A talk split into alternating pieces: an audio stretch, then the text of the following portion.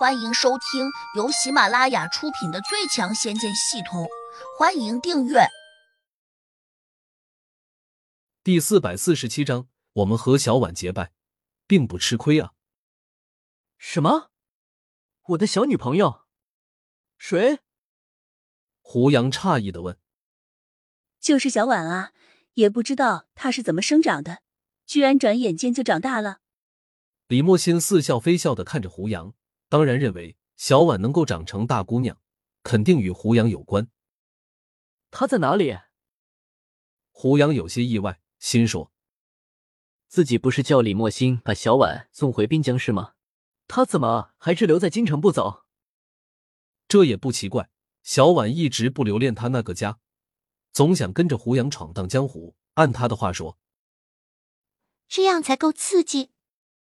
毕竟人生在世。天天重复着昨天的故事，那多无聊！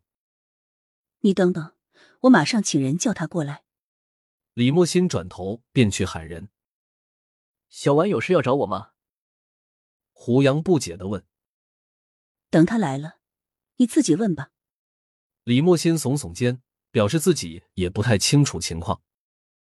胡杨迟疑了下，我今天回来是想叫你帮我找一个人。找人。找谁？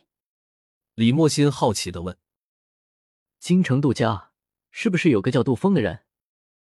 不清楚，我不认识。我叫人帮你打听一下。在我没有见到他之前，你不要说是我在找他。胡杨马上又交代道。李莫心二话不说，立刻答应，眼里却又露出了一丝疑惑。不过他还是赶紧吩咐手下去办这事儿。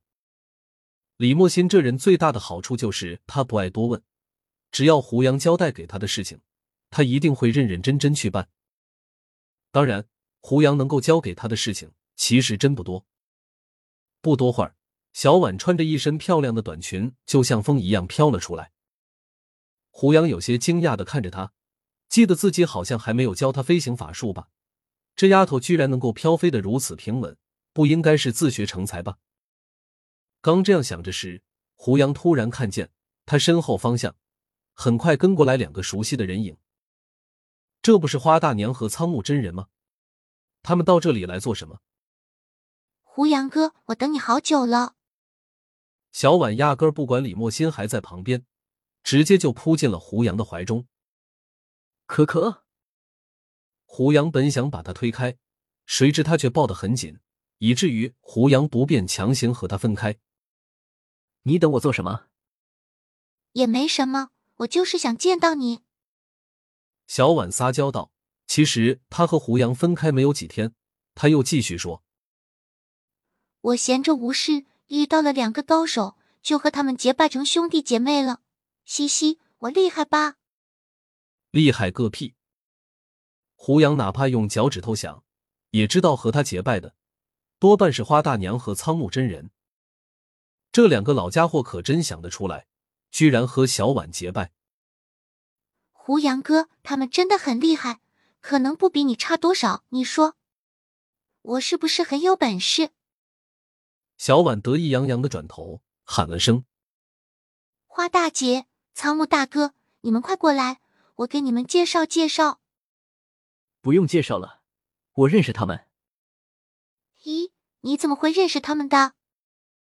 小婉有点意外，花大娘和苍木真人满脸堆笑的走了过来，一边热情的跟胡杨打招呼：“胡真人，别来无恙，今日好巧，又见面了。”花大娘笑眯眯的说：“是啊，我们和胡真人可真是有缘啊。”苍木真人嘿嘿的笑：“有缘个头！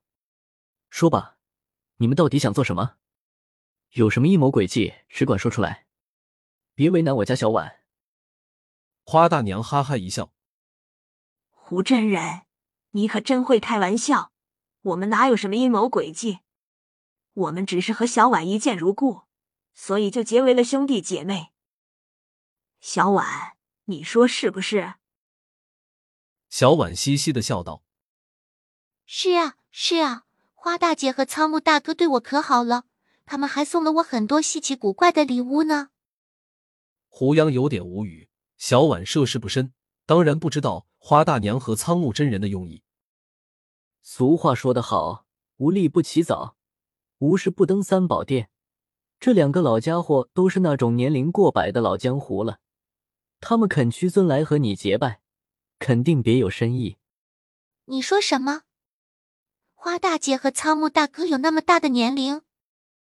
小婉有些惊讶的问胡杨：“你不相信，可以叫他们自己说。”花大娘今天穿的就跟一个普通的中年妇人一般，而且她虽然上了年龄，但身材保持的很好，且脸上没有多少皱纹，乍一看如同三十多岁。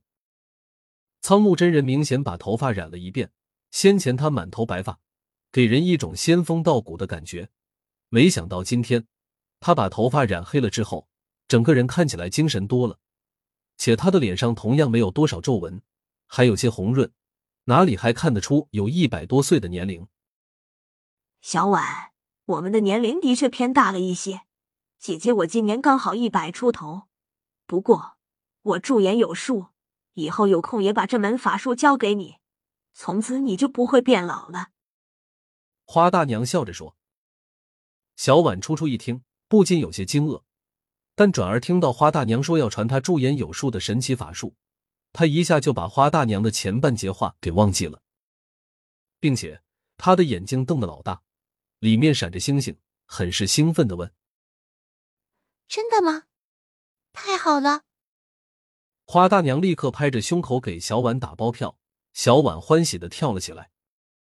胡杨摇头，这个没心没肺的小姑娘，估计被人卖了还会帮着数钱。他冷着脸盯着苍木真人：“你们都一把年纪了，和我家小婉结拜成兄弟姐妹，你们不觉得丢人吗？”苍木真人不以为然的笑道：“这有什么？比起江哥那种厚脸皮来，我们还差得远呢。他的年龄比我们还大，不也没皮没脸的拜你为师吗？”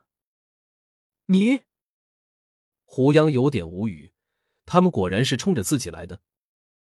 花大娘略有一丝得意的笑道：“我们和小婉结拜，并不吃亏啊，相反，我们可能还占了大便宜呢。江哥那老儿以后见到我们，还得叫我们一声叔叔和阿姨呢。”本集已播讲完毕，请订阅专辑，下集精彩继续。